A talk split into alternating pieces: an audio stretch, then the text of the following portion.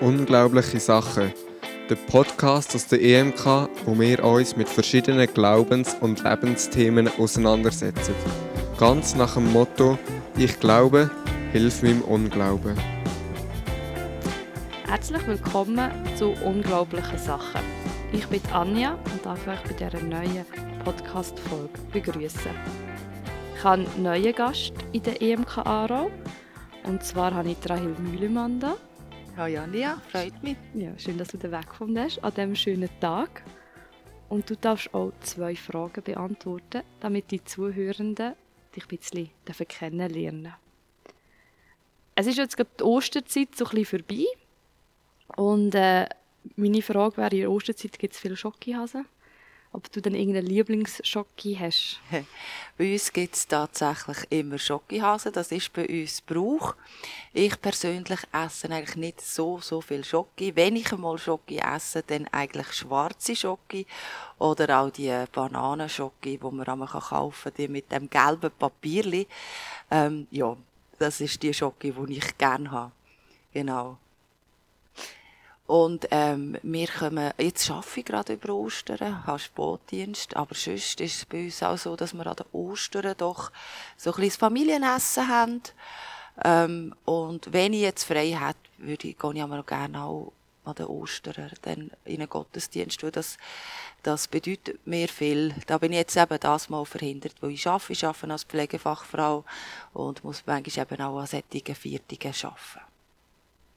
Ja, dann... Äh du hast äh, Ostern immer so ein bisschen schauen mit dem Arbeiten. Genau. Wo hast du Zeit für, für die Familie oder Freunde genau, und Genau, wir haben ja in der Pflege also ob jetzt Weihnachten oder Neujahr oder ähm, Ostern oder Pfingsten, wir dürfen immer uns entscheiden, was ich frei. Also wenn ich jetzt arbeite, habe ich dann äh, an den Pfingsten dafür frei. Wir dürfen uns einfach für etwas entscheiden. Das ist so halt in der Pflege, ja. ja und dann tust Pfingsten hast du lieber frei. Ja, also gut, es macht mir manchmal nicht einen grossen Unterschied. Mir ist beides eigentlich wichtig und äh, bei Pfingsten und äh, Ostern kommt es mir nicht so drauf an. Ich sage darauf abkommen. Bei Weihnachten, Neujahr tue ich mich immer für Weihnachten frei entscheiden, genau. Ja. ja danke für das, das Teilen und ein bisschen Einblick geben in deine Persönlichkeit. Jetzt wissen wir mal, was wir dir schenken können. und äh, an welchen Viertagen du womöglich vielleicht um bist. ja. Wir haben heute ein Thema, ähm, wo ich finde, es ist ein Thema, wo man sehr viel irgendwie gleich schon gehört hat, wo viel in der Kirche diskutiert worden ist und auch in der Gesellschaft. Aber ich glaube, wir sind noch mit drin, wir sind noch nicht damit angekommen. Und zwar so ähm, die ganze Queer-Thematik. Und ich habe am Anfang gedacht, okay, wir fangen mit dem Thema Queer an, wenn wir reden, was ist eigentlich queer? Und ich habe selber gemerkt, ich weiß es gar nicht richtig. Ich habe gedacht, ich kenne den Begriff, die Queer Community ist die ganze Regenbogen-Community. Und was ich gelernt was ich sehr spannend habe gefunden, ist, ähm, dass Queer ist ja heute so ein bisschen, finde eine Community, die stolz ist. Ich gehöre zu der Queer Community. Ich gehöre zu diesen zu den, zu den Leuten, die halt alle ein bisschen verschieden sind und anders und bunt. Und dass es früher eigentlich eine Beschimpfung war. Ja, das stimmt. Das mit dem Stolz würde ich so ein bisschen mit Vorbehalt sagen. Also, Queer ist, ist tatsächlich ein Oberbegriff, was bedeutet, was nicht ähm, der Heterosexualität zugeordnet ist, aber auch nicht, ähm, was auch ähm, nicht der Cis-Geschlechtlichkeit zugeordnet ist. Also nicht dem Geschlecht, wo man mir zugeordnet hat bei der Geburt. Das ist äh, der Oberbegriff von queer. Ähm, was du gesagt hast, Stolz, ja. Eben zum Beispiel Pride, das heißt Stolz übersetzt. Und ich kann mir auch vorstellen, dass Leute den Eindruck vielleicht bekommen, dass die Leute, dass wir stolz sind, dass es uns um Stolz geht. Ähm, aber das glaube ich nicht. Weil anders zu sein als andere ist im ersten Augenblick hat das mal nichts zu tun mit Stolz, sondern das hat zu tun mit gegen den Strom schwimmen. Und das ist nicht so einfach. Das ist nicht ganz lustig. Und ich glaube, das hat, dem Moment ist man nicht einfach stolz, sondern man versucht aus dem einfach das Beste zu machen. Und ich finde es dann, ja, vielleicht haben gewisse Leute manchmal das Gefühl, es geht um Stolz. Und ich sage, so wie ich das erlebe, würde ich sagen, nein, es geht darum, das Beste aus der Situation zu machen, sich so zu akzeptieren, wie man ist. Ja, ich glaube, es geht um das. Ja. Du hast jetzt schon verschiedene Wörter gesagt, wie zum Beispiel Pride. Das, äh, wahrscheinlich hast du, äh, was sind das, Gay Parade, oder wie heißt das? Ja, Gay Pride, ja. Wo, wo man ja den Marsch macht, wo man viel, viel sieht, wo man, ähm, ja, ich, für mich wirkt es amigs, ja, wir wollen gegen raus Werbung machen, hey, wir sind, wir sind eine Gruppe, wir haben Identität, wir sind, wir sind auch eine Menge. Und ja, vielleicht ist Stolz ein bisschen das falsche Wort, weil es vielleicht auch ein bisschen negativ behaftet ist, aber ich würde halt sagen, was sich in den Jahren, denke ich, von außen entwickelt hat, ist halt so die Zugehörigkeit der Gruppen. Mhm. Wo früher, würde ich sagen, vielleicht viel Einzelne sind oder im Untergrund und jetzt hast du halt die Community, du hast die Gemeinschaft mhm. Und das macht halt Freude und du gehörst jetzt neu mit dazu. Das, ja, das stimmt. Es macht Freude und es macht, ich würde sagen, es gibt einem Mut, nicht alleine unterwegs zu sein. Und das ist früher äh, anders gewesen. Heute im Zeitalter vom Internet, wo man sich kann vernetzen, das Vernetzen, das ist ganz wichtig.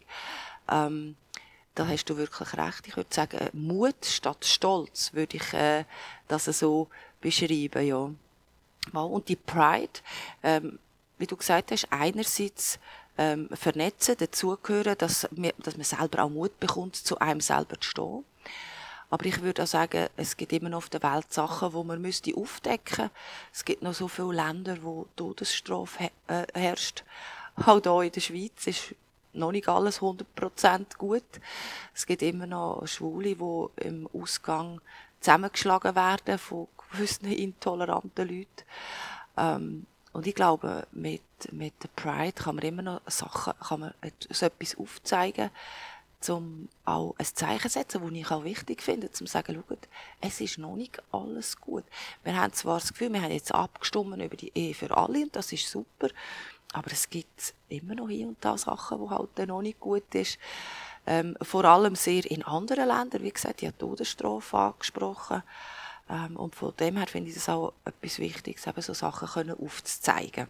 Mhm. Also quasi wie so Öffentlichkeitsarbeit. Ja, kann man auch sagen, ja. Was ich noch gemerkt habe, unter Queer, es geht ja nicht nur um, um die Sexualität, welche Form von Sexualität empfindet man oder lebt man, sondern ja auch, was bin ich selber für ein Geschlecht. Und ich habe dann auch, aber auch gesehen, dass man, wir will eigentlich den Begriff nicht nur auf auf Gender und Sexualität brauchen, sondern auch eigentlich jetzt auf, auf ähm, von welchem Land kommt man oder von, äh, was hat man für einen Hintergrund, dass man eigentlich wirklich alles, also der Begriff möchte offen lassen für alles, was halt nicht mega der Norm entspricht. Und ich bin selber ein bisschen Persönlichkeit, ich habe ein bisschen Mühe, wenn es darum geht, das ist Norm. Mhm. Da fängt sich in mir schon ein bisschen etwas ansträuben. Mhm. Und ich denke so, ja super, wenn jetzt queer alles reingehört, was nicht der Norm entspricht, was ist denn die Norm? Weil ich bin der Meinung, kein Mensch entspricht doch ja. im Allgemeinen jetzt irgendeiner Norm, sondern wir sind alles Individuen. Mhm. Und vielleicht entscheidet sich halt eine Mehrheit für ein Leben, wo irgendein Durchschnitt in einen Durchschnitt reinpasst. Aber nur weil das jetzt irgendein Durchschnitt ist, muss es nicht Norm sein, wenn man den Einzelfall von diesen Leben anschaut. Also ich finde das immer ein bisschen schwierig, wenn man halt Sachen definiert. Weil was ist denn die Definition? Dass man hellhütig ist, dass man Mehrheit ist männlich, dass man ähm, einen Job hat und irgendwie mit 25 dann, oder 30 dann mal verheiratet und Familie hat und dann ein Einfamilienhaus. Ist das Norm? Weil das ist sehr hm. europäisch vielleicht denkt und sehr traditionell. Ja, also ich habe jetzt zum Beispiel, ich mache jetzt mal ein Beispiel. Also ich gehe jetzt zum Beispiel da durch Aarau durch, spazieren und dann laufe ich an einem Geschäft vorbei, wo Hochzeitskleider verkauft. Und dann sehe ich natürlich äh, das Hochzeitkleid von Mann und Frau. Stört mich aber überhaupt gar nicht, oder? Und da kannst du sagen, heterosexuell ist wirklich Norm. Also das heißt, es ist auch die Mehrheit und das kann man auch nicht lügen.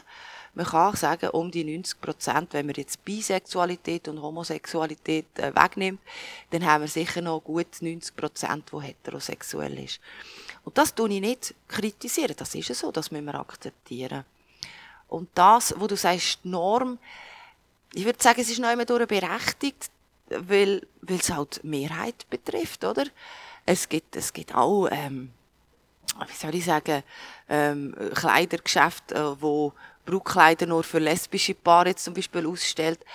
Aber ähm, ich kann das, ich kann mit dem leben, ja, das ist die Norm, das werde ich halt antreffen. Oder es wird Werbung gemacht mit, mit Mann, Frau, irgend, ähm, in einem Modekatalog. Kann ich auch damit umgehen, weil ich weiß, das ist die Mehrheit. Aber wenn man natürlich dann selber so ist, man muss sich dann auch eben in die andere Person hineinversetzen. Wenn man ähm, das, wo man selber ist, dann in der Gesellschaft nicht, wenn man das nicht vorfindet, dann fühlt man sich allein gelassen, man fühlt sich einsam und dann ist das, was ich vorher gesagt habe, das gegen den Strom schwimmen. Ähm, und das ist wirklich schwierig. Das ist übrigens auch sehr gut erforscht. Man weiß auch, dass gerade das, anders sein, gegen den Strom schwimmen, ähm, Menschen sehr zusetzt und ähm, auch wirklich nachher, ähm, ja, dass man sich einsam fühlt oder depressiv fühlt. Und ich verstehe ich verstehe dass man nachher sich so vernetzen sind wir wieder bei dem Thema vernetzen. Ähm, äh, eben weil vieles in der Gesellschaft halt anders abgebildet ist, ja. ja. Meinst du, wenn es in der Gesellschaft, also heutzutage reden wir auch viel von Diversity, alles Mögliche, wie darstellen, dass man Models hat, die auch vielleicht eine Beeinträchtigung haben oder die eben nicht hellhütig sind, die irgendwie halt, sagen wir, äh, so der alten Norm einen Makel haben. Dass man dort halt auch mit, mit den Geschlechtern mehr spielt, dass man wie halt, wir müssen wie alle Faktoren einbeziehen und wenn man das in den, in den Medien und in der, besonders halt in den Werbungsschaufenstern mhm. Kann vermitteln, dass es mehr Identifikationspunkte wird oder Menschen sich akzeptierter würden mhm. fühlen. Also ich finde es sicher mal gut, äh, dass man jenste Sachen Diversität äh, präsentiert und ausstellt. Das ist eben jemand, der nicht hellhütig ist, dass man auch solche Models nimmt. Also da finde ich sehr, sehr wichtig. Ähm, was queer anbelangt, da sind ja eben gewisse konservative Christinnen und Christen sind ja da manchmal sehr ähm, wie soll ich sagen, haben sehr Mühe damit. Das merkt man zum Beispiel auch, ähm, im, wenn ich jetzt auf Deutschland, wenn ich Deutschland betrachte, der Bildungsplan, wo man gesagt hat, man tut in einem Bildungsplan, redet man von, dass es eben auch homosexuelle Pärchen gibt und, und äh, dass es Transmenschen gibt. Und das ist, ähm, das wird gemacht, aber es stoßt auf rechte und große Ablehnung weil die Leute halt auch noch ein bisschen teilweise Angst haben. Beim Bildungsplan muss ich sagen, ja, ich glaube, man muss nicht kleinen Kind das unterrichten, das ist mir auch klar. Ähm, wir sollen auch akzeptieren, eben, dass, dass äh, Mehrheit eben heterosexuell ist oder cisgeschlechtlich. Das muss man alles akzeptieren. Aber was du sagst, ist etwas ganz Wichtiges, dass man es doch, doch auch zeigt, oder? Dass man, ich habe vor kurzem habe ich ähm, ein Doku gesehen, ähm, wo es ganz normal geheissen hat, die Frau mit ihrer Ehefrau. Und das ist überhaupt nicht, ich bin so da vor dem Fernsehen und dachte, oh, cool. Aber es ist so normal, es ist so normal übergebracht worden, dass ich müssen sagen, das ist jetzt keine Werbung, das ist, das ist, in dem Doku ist es um etwas ganz anderes gegangen, aber es ist einfach so normal übergebracht mm. worden. Ja, und das stelle ich mir auch vor. Und wenn wir, wenn wir das mal haben, dann müssen wir, können wir auch mit gewissen Sachen ein bisschen vielleicht zurückfahren, mit dem, dass wir äh, da und hier und da überall eine Regenbogenflagge müssen auf, äh, ja, aufentun, dann können wir mit dem auch mal zurückfahren, weil dann, dann ist es dann so, dann ist es, dann gehört es dazu. Ja, und ich glaube, das ist ja eine mega Spannung, oder? Ja. Von das, hey, man muss sich jetzt einsetzen, dass es irgendwie anerkennt oder dass es normal ist und das ist halt ich glaube, das ist bei mega vielen Sachen halt so die Überreaktion. Ja, genau. Also, man sieht es überall, man hört es ja. überall, sehr viele fühlen sich halt sehr schnell beleidigt, es ist sehr ja. emotional auch. Und die einen Leute werden halt schon draussen und denken, ich habe es jetzt schon genug gehört. Ständig immer die das Diskussionen. Verstehe ich aber, das verstehe ich auch. ich verstehe auch, wenn, wenn man irgendwie äh, Regenbogen ähm, Fußgängerstreifen macht, habe ich mal einen Bericht gelesen, wo jemand gesagt hat, es längt jetzt. Und ich verstehe das noch immer durch. Also, ich sage mir, äh, es gibt schon auch noch andere Sachen, oder? Und wenn es eben zu, zu sehr im Mittelpunkt gerückt wird, verstehe ich auch, wenn die Leute sagen, es ist jetzt genug. Aber ich sage immer, eigentlich müsste ja das gar nicht so sein. Es müsste einfach akzeptiert sein und dann ist gut, dann müssten wir das alles auch gar nicht äh, brauchen, oder? Ja. ja. ja ich, ich frage mich dann amix, wie die Akzeptanz kann aussehen. Also wie sieht die Akzeptanz aus früher? Denke ich, hat man halt eben nicht groß darüber geredet. Wir haben selber in unserer Familie äh, eine, eine Verwandte gehabt, die äh, geheiratet hat, gleichgeschlechtlich. Und das ist, das ist uns Kindern nicht gesagt worden, dass die in einer Partnerschaft ist. Und dann haben einfach, wir einfach nicht darüber geredet. Und ich glaube, jetzt wären wir in einer Zeit, wo man das jetzt vielleicht einfach halt würde zeigen und dann wäre ich dann vielleicht damit aufgewachsen. Und jetzt ist man halt in einer, und ich glaube, die Leute, die halt so dagegen sind, ist halt so auch ein die Angst, wenn man das überall hört, dann tut man die Leute noch auf die Idee bringen. Mhm. Oder? Und, äh, ich finde das ja. so ein spannender Gedanke, weil, also, ich denke manchmal selber, ja, wenn ich jetzt in der Jugend, wo ich war vielleicht 12, 13 war, so wäre konfrontiert wurde mit, bin ich männlich, bin ich weiblich, wer, wer liebe ich, was liebe ich, die, die Frage, ich bin gar nicht konfrontiert mit diesen Fragen. Ich bin einfach vor mir gestanden in meiner Pubertät und äh, bin ein selber einfach an mir selber verzweifelt. Mhm. Aber ich habe gar nicht so viel Input von außen gehabt, was ich für Wahlmöglichkeiten habe. Mhm. Und habe das dann mehrere Jahre ausgestanden und dann ist dann die verschiedenen Themen sind dann versandt oder haben sich dann auch ergeben mit dem Erwachsenwerden? Mhm. Ja, das ist so. Also ich bin sehr, sehr froh, dass sich in der Gesellschaft eigentlich sehr vieles da hat im Vergleich zu früher. Also ich kann jetzt hier einen Podcast machen und sagen, ich, ich bin lesbisch und ich muss nicht Angst haben, meine Stelle als Pflegefachfrau zu verlieren. Und äh, wir tun das, wir tun das jetzt als selbstverständlich anschauen, aber vor 30 Jahren, 30, 40 Jahren, ist das nicht selbstverständlich mhm. gewesen. Und äh, da dürfen wir nie vergessen an alle Vorkämpferinnen und Vorkämpfer, was die für Arbeit geleistet haben. Es wird aber häufig manchmal vergessen. Man muss immer, man darf das eben nicht vergessen. Aber ich muss jetzt ein grosses Aber sagen. Ähm, ich komme aus einem christlichen Hintergrund. Und äh, ich, bin, ich bin als eine gläubige Frau, sehr gläubige Frau. Kirche bedeutet mir sehr viel. Und ich muss sagen, ähm, gerade in Freikirchen, glaube ich, äh, ist zwar auch schon viel passiert, muss ich sagen, aber ich glaube, wir müsste, da müsste noch ein bisschen mehr passieren. Weil ich bin auch im Vorstand von Zwischenraum Schweiz ähm, und wir haben ja Leute, die zu uns kommen und auch ihre Geschichten berichten von Freikirchen. Willst du kurz erklären, was Zwischenraum mhm. Schweiz ist? Zwischenraum Schweiz ist eine Organisation für für Christinnen und Christen, die eben queer sind. Und die meisten von diesen Leuten haben Erfahrungen mit Freikirchen gemacht.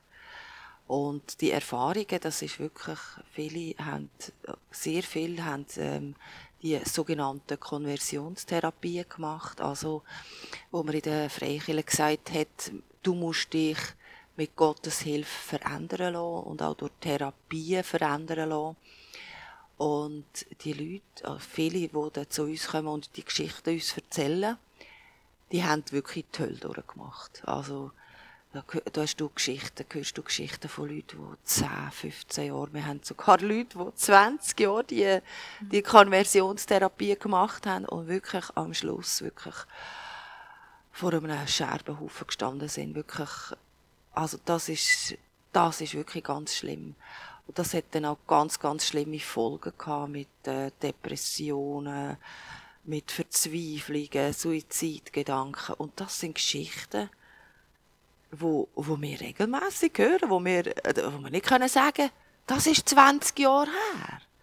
Es wäre schön, wenn wir das können sagen. Es ist 20 Jahre her. Aber was mich so traurig macht, ist, dass das aktuelle Geschichten sind. Und das ist etwas, was mich immer wieder hey, so schockiert. Einfach zu wissen, auch nur zu wissen, ich kann morgen wieder jemanden treffen, der Interesse hat an Zwischenraum. Wir führen ja mit diesen Leuten auch Gespräche führen. Wirklich viel Gespräche führen. Und irgendwie zu wissen, ich kann morgen wieder jemanden treffen, wo mir sagt, ich habe gerade eine Konversionstherapie hinter mir und ich bin, mir geht's nicht gut. Mhm. Einfach der Gedanke, der macht mich fertig. Der macht mich fertig. Und das ist eine Realität. Und das steht auch ein bisschen im Widerspruch zu der Akzeptanz und Toleranz, wo grösser wurde in der Gesellschaft, Gott sei Dank. Aber da in freikirchlichen Kreisen, da habe ich das Gefühl, äh, da gibt es Punkte, die man doch noch muss anschauen muss. Mhm. Oder? Und nicht nur Konversionstherapien. Wir haben Leute, die, die dann sich eingebildet haben, dass sie jetzt wirklich verändert sind. dann heterosexuell geheiratet haben, oder?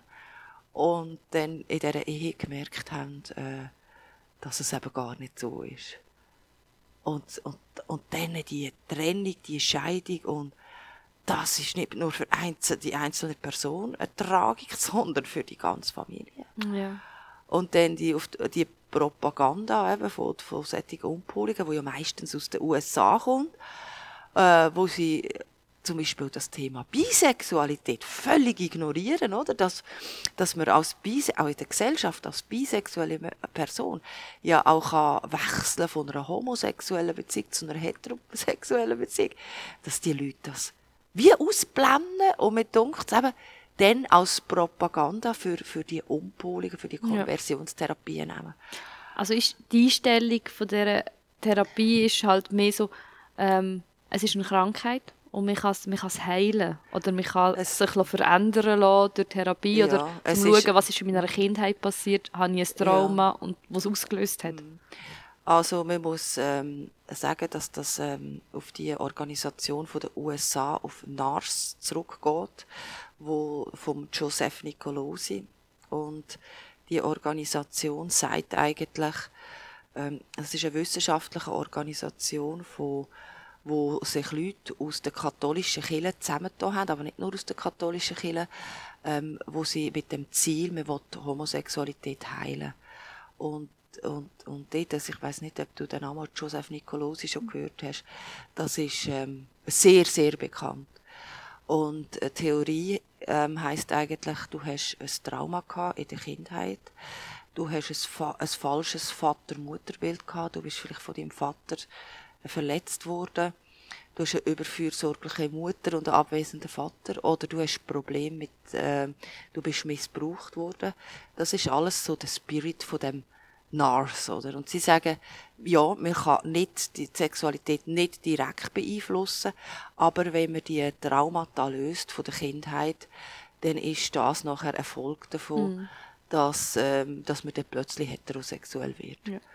Und das ist, äh, das ist äh, wissenschaftlich äh, völlig, äh, man kann sagen, Blödsinn, oder? Ja.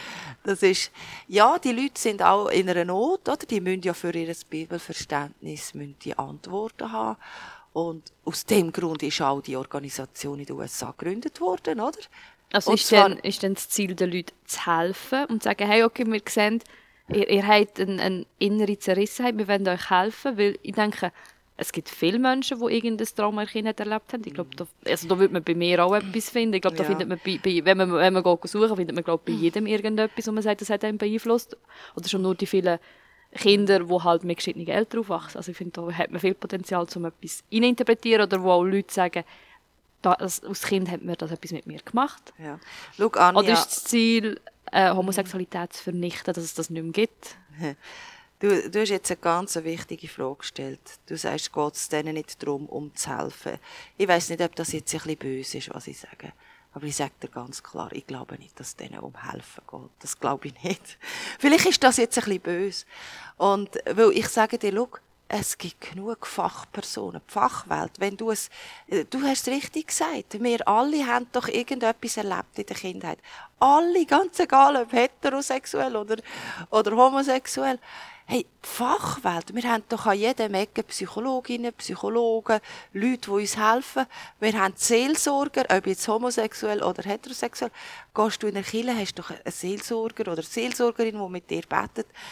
Ich glaube, es geht ihnen nicht ums Helfen. Es geht ihnen um ihre Bibelauslegung, äh, wo sagt, du darfst nicht homosexuell leben. Und dann wird alles um die Bibelauslegung herum wird zweckbärschelt. Und, ähm, und dass Menschen, die dann die, die Auslegung, die Bibelauslegung hören, dass die dann einen Konflikt haben oder einen Konflikt bekommen oder dass die sogar den Wunsch bekommen, ihre Gefühle zu ändern. Das verstehe ich auch. Ich bin, ich, vor 20 Jahren hatte ich den Wunsch auch gehabt, meine Gefühle zu ändern. Aber, äh, da muss man wissen, oder, dass das äh, damit zu tun hat, wenn man natürlich einseitig nur das Gefühl bekommt, ich darf nicht so sein, das ist eine Sünde. Wer, wer ist gern, wer sagt denn von sich aus, oh, kein Problem, also wenn das eine Sünde ist. Also wenn das Gott der Gräuel ist, ich bin trotzdem gern homosexuell und so. Nein, das ist nicht, ist nicht so. Sondern jeder Mensch hat eigentlich einen Konflikt über mit dieser Bibelauslegung, wo viele oder gewisse, wir dürfen nicht sagen, wir dürfen nicht alle Freikirchen über einen Kamm ziehen, wo gewisse Freikirchen äh, Bibel so auslegen. Aber ich bin froh, dass ich für mich, also meinen Frieden habe ich eben nicht gefunden, dass meine Gefühle sich geändert haben. Die haben sich nicht geändert. Ich habe auch für das gebetet. Ich habe etwas gemacht dafür. Meinen inneren Frieden habe ich dann eigentlich gefunden, wo, wo ich den, bei Zwischenraum war und wo ich mich damit auseinandergesetzt habe, dass die Bibel, dass man die anders auslegen kann und dass die Auslegung nicht einfach äh, von, von, Menschen bastelt irgendein Konstrukt ist, sondern ähm, dass die Bibel wirklich, äh, wenn man die Bibelstellen ganz genau anschaut, dass das wirklich nicht, da ist, die Bibel redet nicht von, äh, tut nicht äh, gleichgeschlechtliche Beziehungen verdammen, wo wirklich in Liebe und in Verantwortung gelebt ist, wenn man die Bibel genau liest. Das hat mir Frieden. Und ich wünsche mir, dass viele Leute das auch noch dürfen erleben, was ich erlebt habe. Das erleben, was mir Frieden gebracht hat. Weil das, was ich manchmal höre, Leute in diesem Prozess sind, in dieser Suche, ob jetzt Homosexualität Sünde ist oder nicht, die Leute, das glaubst du nicht, die zerbrechen fast mhm. dran. Leute, die tun ihren Glauben, der so wichtig ist, wo mir so viel gibt, über Bord werfen. Und da denke ich manchmal, hey, wow. Oder Leute, die begabt sind. Ich kenne, wir kennen so viele Leute im Zwischenraum, gell? Die haben Begabung für Worship. Die haben in ihrer Kirche Worship gemacht. Wir haben, wir haben im Zwischenraum alles. Alles von der ganzen Kirche. Wir haben nicht, nicht nur Leute, die seit zwei Wochen Christen sind und das Evangelium nicht checken. Wir haben Leute, die sind in der Gemeindeleitung gewesen. Wir haben Leute, die haben Kirche geleitet. Wir haben Pastorinnen und Pastoren bei uns ganz viele Worship-Leiterinnen und mhm. Worship-Leiter. Also es kann, es kann niemand sagen, äh, es betrifft nur die, die es eh nicht checken. Aber es wird manchmal so dargestellt. Und dann der Konflikt, dass die Leute, die von Gott eine Begabung bekommen haben, die, die all das müssen, müssen an den Nagel hängen, oder? Weil man ihnen sagt, hey, du äh, lebst zölibatär oder ähm, oder lass die Lohn polen und sonst darfst du einfach die Dienst nicht in den Kirchen ausleben. Das ist, da sehen wir als Zwischenraum hinter Kulissen und das Resultat ist gewaltig krass. Also, ich glaube, das kann man sich nur vorstellen, wenn man auch wirklich eben an der Front steht und das sieht, was da passiert, oder? Und da tue ich einfach den Leuten sagen, hey, es gibt eine Bibelstelle, die heißt, ähm, dass man so Früchte von einem Baum prüfen. Das heißt eben, ein guter Baum bringt gute Früchte und ein schlechter Baum schlechte. Und da lege ich allen Leuten aufs Herz, das zu prüfen. Und wenn man da prüft, was, was das Ergebnis ist aus dieser Lehre, dann muss man doch sehen, eben, da muss man noch etwas machen. Da muss man noch etwas machen. In der Gesellschaft ist man einen Schritt gegangen, aber vielleicht Leute aus der Kirche sagen, ja, wir sind hier nicht Gesellschaft, wir haben andere Werte. Aber wenn man das anschaut, eben die Bibelstelle, dass man muss die Frucht prüfen aus einer Lehre, aus einer Lehre kommt, muss ich sagen, äh, so einfach, die Begründungen, hm, ja, da muss, müsste man ein bisschen genauer hinschauen. Also ich glaube, du hast jetzt mega viele Sachen angesprochen. Einerseits die, die emotionalen Prozesse, die die Leute durchgehen, wo ich denke, je nachdem halt in welchem Familienkreis dass man aufwächst, mit einem gewissen Weltbild und plötzlich merkt man, ich passe ja nicht rein, mit mir ist etwas. Mm. Ich stelle mir das, also das ist jetzt halt von mir, wo das nicht durchgemacht hat, ich stelle mir das vielleicht so ein bisschen wie einen, auch Trauerprozess vor. Man macht verschiedene Phasen mm. durch, man hinterfragt, man ist frustriert, man ist hässig auf Gott, mm. man ist dann vielleicht auch hässig auf, auf, auf Kille. Und dann man sich mit, probiert man wieder, wo finde ich mich, wo finde ich Sachen, man macht verschiedene Prozesse durch. Und eben, es ist ja auch bewiesen, also, dass es sehr viel auch eben psychische, mhm. Psychische Belastungen gibt bei, bei Personen, die diverse Sexualitäten haben. Mhm. Dass es nicht, nicht einfach ist und dass man sich das nicht einfach frischfreudig aussucht, sondern so, ja. auch ein langer Prozess ist. Ähm, die emotionalen Sachen du angesprochen, aber auch die Rolle der Kirche. Wie geht sie damit mhm. um? Und ich denke, ich würde mir auch wünschen, dass wir aus Kirche nicht einfach würden verurteilen, sondern die Leute würden unterstützen. Weil ähm, ich finde, Kirche oder Gott will Menschheiten zur Ganzheit führen. Er will, so. will sie in eine Heilung hineinführen. Und äh, ich mag so einen, äh, einen Satz, wo ein alter Kirchenvater, ich weiß nicht, ganz irgendwie Mhm. 400 nach Christus oder so mal gesagt hat, dass äh, Kirche ist ein, ein Krankenhaus. Ja. So, wir, wir sind, Ja. wir, Kirche ist nicht für die Gesunden, Kirche ist Ja. für die Kranken und niemand von uns ist, ist gesund und wir sind alle auf einen Arzt, wir sind alle ist auf so. Gott angewiesen. Ähm, von dem her darf sich eigentlich niemand von uns anmassen, Mhm. gesund, gesund zu sein.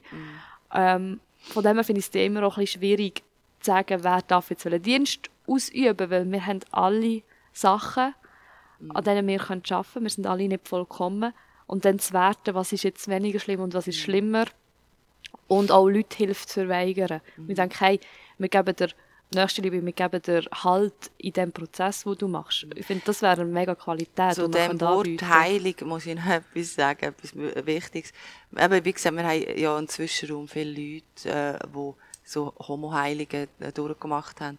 Und ganz spannend ist, dass viele Leute, und zwar nicht nur einzelne Personen, sagen, äh, nachdem dass sie ja zu uns gekommen sind, zum Zwischenraum, oder äh, die Konversionstherapie verloren haben, sagen sie, wirklich, das ist eben nicht nur eine Person, sagen sie, jetzt habe ich wirklich heilig empfunden. Unglaublich! In dem Moment, wo man das, wo man das, äh, den Weg verloren hat, wo sie sagen, jetzt habe ich heilig, jetzt habe ich heilig gefunden, jetzt habe ich mit Gott äh, können Frieden schliessen. Und da, das ist mein Appell an, an gewisse Freikirchen, zu sagen, hört doch die Geschichten an. Das Wichtigste ist, tönt mit diesen Menschen persönlich reden und ähm, Frucht prüfen, das ist, ist ganz wichtig. Ja. Ja, also die Frucht prüfen wäre, was, was kommt gut raus, Genau. oder? Und, das, und das, das Evangelium führt zum Leben und nicht zur Zerstörung. Und da muss man im Fokus haben. Ich glaube, wenn man das im Fokus hat, das Evangelium äh, ja, das, dazu führt zum Leben und nicht zur Zerstörung, ich glaube, dann ist man auf dem richtigen Weg. Ja. Ja. Genau. Wie könnte man das denn konkret umsetzen heutzutage? Also ich finde, das ist immer, man kann ja schön reden und schöne Theorien aufstellen und ich bin amigs, äh, ich bin amigs ein bisschen Schöndenkerin Ja. und nichts Negatives, aber ich finde nachher ihr, ihr Theorie, ihr Umsetzung Es ist ganz so einfach. schwierig. Ich würde sagen, es ist ganz einfach. Mit Menschen reden und mit Menschen, beobachten, und Menschen beobachten. Und interessant ist ja, dass eben Leute, die anders unterwegs sind, Freikirchen, die anders unterwegs sind, genau die zwei Sachen nicht machen. Sie reden nicht mit Menschen und sie beobachten ihre Biografie nicht, weil, weil das ein Gegensatz nachher ist zu ihrer Bibelauslegung. Und die Leute, die in dieser Frage auch umgedacht haben, die die Bibel dann auch anders verstanden haben, da ist, sind immer die zwei Sachen vorausgegangen. Sie haben persönlich Menschen kennt, sie sind mit Menschen unterwegs gewesen und sie haben beobachtet, die Biografie von dieser Men Menschen beobachtet. Das ist alles, das ist das ganze Rezept. ja, genau. Ja, aber meine Hoffnung ist da, weil wir haben sehr viele positive Beispiele auch von, von Freikirchen, die diesen Weg gegangen sind und wirklich ähm, auf einem guten Weg sind. Das ist meine Hoffnung. Ja, aber auf dieser Seite muss ich sagen, eben, wir sehen nicht nur das Gute, wir sehen auch das Schlechte. Und das macht mir noch ein bisschen Bauchweh, das macht mich noch ein bisschen traurig und das wäre da auch mein Wunsch, dass auch da noch könnte ein bisschen etwas passieren Genau. Ich finde jetzt, wir haben jetzt lange darüber geredet, was kann Kirche machen für, für die Leute, die ja eigentlich wie Christen sind und merken, ich bin nicht äh, heterosexuell und ich passe mich nicht rein und, und dann auseina- auseinandergesetzt sind, okay, wie geht jetzt Kirche mit mir um, wie gehe ich mit der Kirche um, wie gehe ich mit Gott um.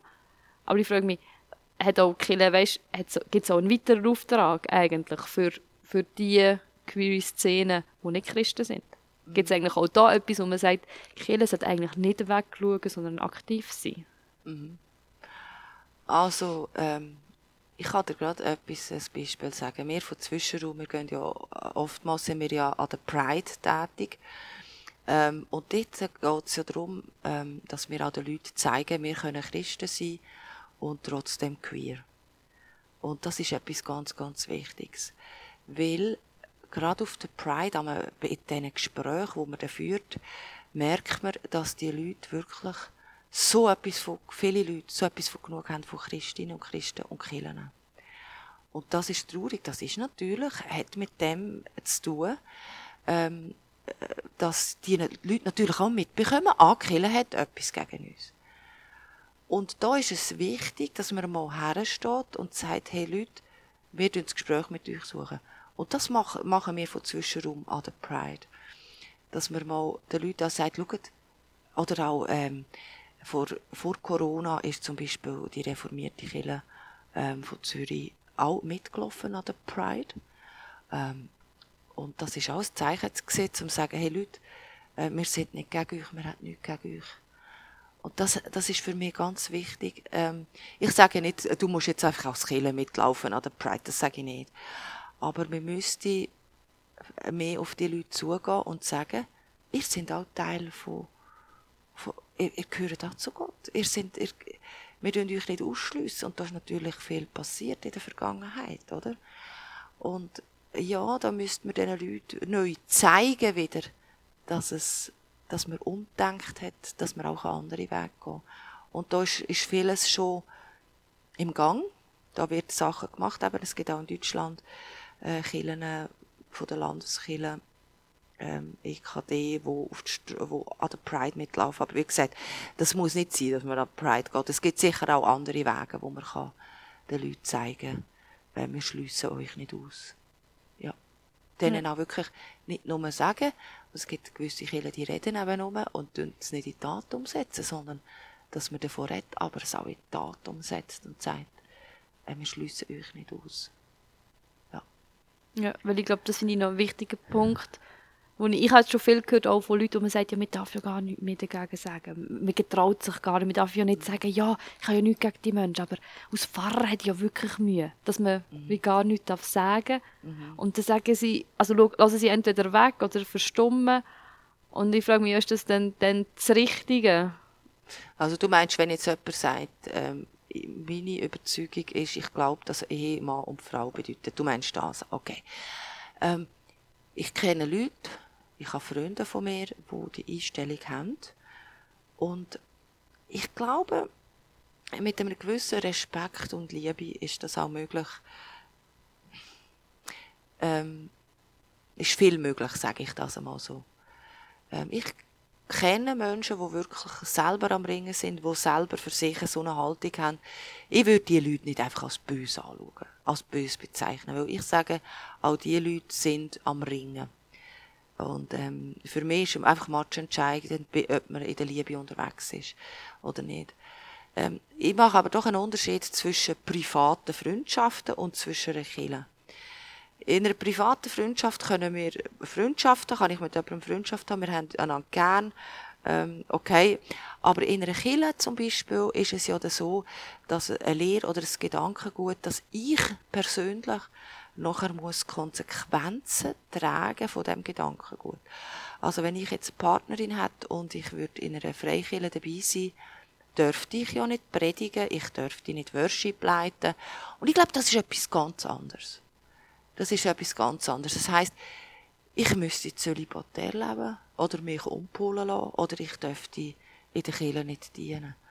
Und das ist übrigens ein Grund, warum dass ich ähm, nicht mehr in eine Freikirche gehe, äh, sondern ähm, ich bin jetzt in der EMK Zürich in der Regenbo im Regenbogen-Gottesdienst, der Regenbogenkirche. Und das macht mich traurig teilweise, ähm, weil, weil ich will Teil sein von einer Kirche. Ich will auch in einer Kirche mitschaffen.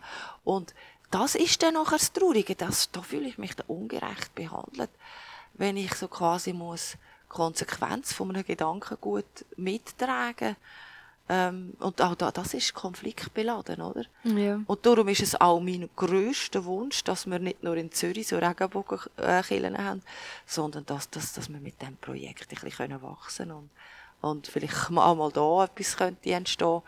Ähm, äh, ich glaube, wie, wie du gesagt hast, äh, die Person, die sagt, man darf bald nicht mehr sagen. Ich glaube, man muss ein bisschen unterscheiden, oder? Ist es privat, ist es im Freundschaftlichen oder eben in der Kirche selber, wo dann wir selber die krassen Konsequenzen müssen tragen müssen, die mit sehr, sehr viel Leid und Ungerechtigkeit verbunden Ja. ist. Das ist wichtig äh, zum Wissen. Ja. Also das finde ich noch einen guten Punkt zum Unterscheiden, weil es Mhm. schon nicht, schon nicht gleich ist. Aber Ja. ich glaube, es ist aber auch schwierig bei, bei einer Lehre, und ich denke jetzt, logisch bei uns in der Kirche, jemand predigt von oben runter, aber die, die es hören, denken nicht alle jetzt vielleicht so.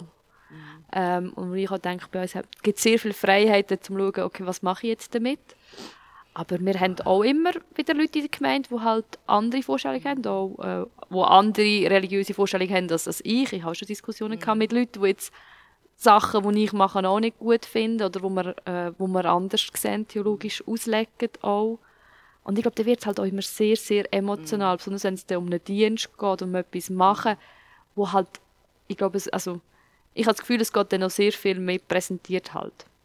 Also, dass ich als Angestellte von der Kirche bin dort oft in einer Kleinschule, ich denke, ich bin angestellt, überall, wo ich bin, tue ich meine Kirche verkörpern. Also ich darf ja. mir keine Fehler erlauben, weil wenn ich irgendwo einen Scheissdreck mache, heisst es, ah ja, die Kirche, ja, ja, die Angestellten Ach, dort, die...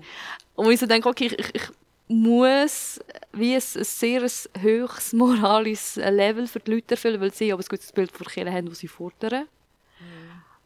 Und ich glaube, dort sind wir, ich glaube, das ist, das ist dort in dem Bild von der Kirche, habe ich das Gefühl, einfach noch eine mega Spannung drin, wo wir allgemein in einem, in einem Wandel sind. Wie wird die Kirche von außen wahrgenommen? Wie wird die Kirche von innen wahrgenommen? Wie hat man sie früher gesehen? Wie ist sie heute, wo, wo die Ämter halt wie auch anders ausgefüllt werden?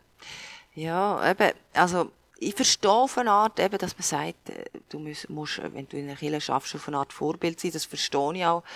Also ich hätte jetzt auch mehr, wenn irgendein Pfarrer ähm, nonstop seine Frau würde betrügen, hätte ich ehrlich gesagt auch Mühe.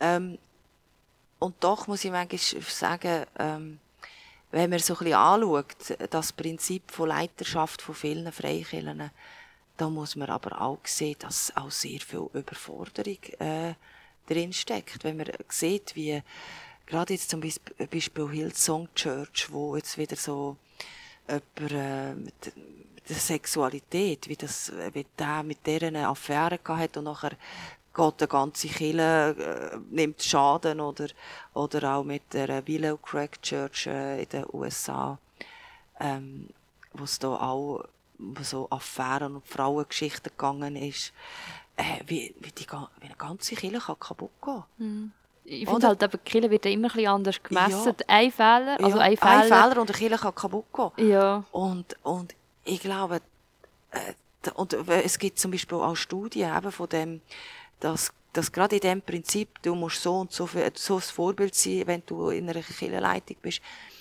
Die Studien, ich kann, jetzt, kann dir jetzt gerade keinen Namen nennen, die Studien sind nicht gut. Also da gibt's wirklich äh, äh, verschiedene, grosser Teil von diesen Leuten haben Burnout und ähm, ich habe sie leider nicht präsent, sonst könnte ich sie sagen. Ähm, ich glaube, da müssen wir vielleicht doch wieder mal über die Bücher gehen.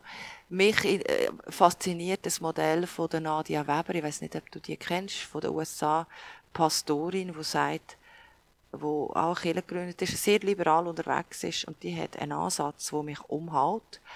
Äh, die sagt, ähm, ich will nicht, dass meine Kirchenmitglieder mich als Vorbild nehmen. Und die sagt das wirklich ganz klar.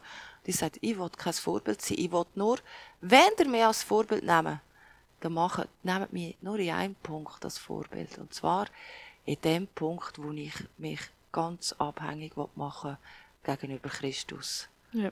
Und ich bin, von dem Ansatz bin ich eigentlich viel mehr äh, fasziniert als von einem Ansatz, ähm, mega Vorbild sein. Klar, wie gesagt, ich habe gesagt, ich hätte sehr Mühe, wenn jetzt ein Pfarrer eine Frau betrügt, da bin ich auch vielleicht auch noch ein bisschen konservativ unterwegs und ja, aber grundsätzlich ähm, sollten wir vielleicht mehr davon wegkommen, menschliche Vorbilder zu haben Ja. und uns auf Christus ähm, or- orientieren. Ja.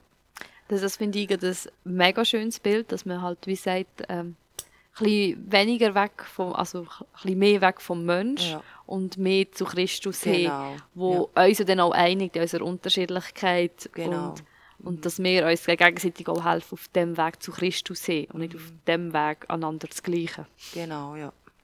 Das finde ich ein sehr schönes Bild. Wir sind äh, ein bisschen am Schluss unserer Zeit angelangt. Ich habe ein sehr spannendes Gespräch gefunden. Ich finde auch das Bild, äh, wo du gesagt hast, hey, es geht um die Früchte. Was, was kommt hervor, wo ja auch ein bisschen darauf hinzielt, auf, auf Jesus hin zu leben. Und was bringt man für Früchte? Und wo ich finde, die Liebe dort darf man ja auch nicht vergessen. Es soll ja dann nicht Leistung sein. Ich muss jetzt irgendwelche Früchte bringen, sondern das soll ja dann aus Liebe und aus Leidenschaft und durch Begabung, wo du gesagt hast, die vielen Leute mit diesen vielen Begabungen, die sie haben, Ja. dass das im Zentrum steht, äh, finde ich sehr ein schönes Bild, wo ich mich vielleicht auch mal probiere zu achten. ja. Ähm, ob ich dort ein bisschen meinen Fokus ein bisschen mehr oder bewusster kann darauf legen kann. Wenn ich vielleicht zum Schluss noch Ja. etwas darf sagen Ich bin heute ähm, hierher in die DMK äh, und mir ist so vieles durch den Kopf gegangen. Und dann dachte ich, hätte ich vor 20 Jahren, wäre das noch nicht so gewesen, dass ich da DMK komme und darf, über, darf darüber reden, dass ich homosexuell bin und auch gläubig bin. Und dann habe ich wirklich sagen, wow, wow, es ist doch auch trotz allem etwas gegangen. Vor allem DMK, wo in dem Punkt, muss ich sagen, sehr, sehr weit ist. Und ich möchte auch in dem gerade äh, die Gelegenheit nutzen und euch danken, liebe EMK. Ihr seid für uns sehr wertvoll, äh, sehr wertvolle Kirche. Danke vielmals. Merci. ihr lieben Zuhörenden, ihr habt jetzt ganz viel gehört. Ich weiß nicht, was das mit euch macht, ob ihr betroffen seid, ob ihr selber am Denken seid und in einem Prozess innen, um eure Sexualität zu finden, oder ob ihr noch nie habt Kontakt gehabt mit, mit einer Person, die äh, homosexuell ist und eure Bilder schon habt. Aber ich möchte euch ermutigen, das, was jetzt bei euch ist bleiben hängen, dem nachzugehen, weiterzudenken und äh, offen zu sein, um, um auch neue Bilder zu finden und vielleicht auch neue Bekanntschaften. Ich wünsche euch äh, gesegnete zwei Wochen und bis zum nächsten Podcast.